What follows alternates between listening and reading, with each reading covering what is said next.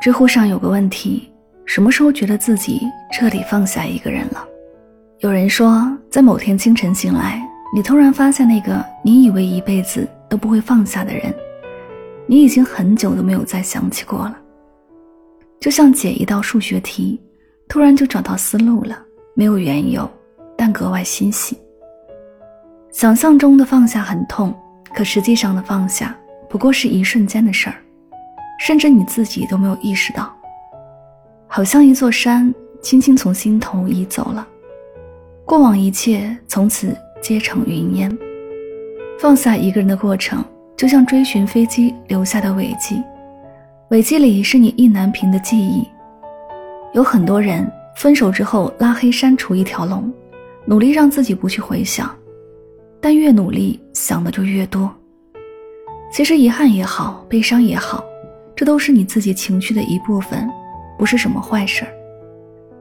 就像作家苏黑说的：“可以希望过得快乐，找到幸福，反而容易在情绪的阶梯上徘徊，助长欲望，消耗能量。那些记忆和情感就像飞机拉线，任它在那里就好，无需掩藏。我们要做的是。”不与情绪对抗，不必刻意回想，也不必刻意遗忘，让它静静流过就好。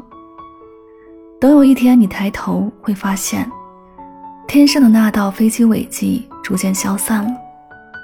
治愈总是发生在不经意之时。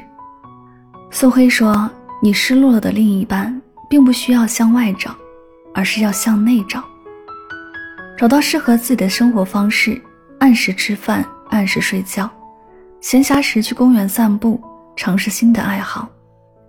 朋友聊天时提起他，你会猛然发觉，原来自己已经很久没有想起过这个人了。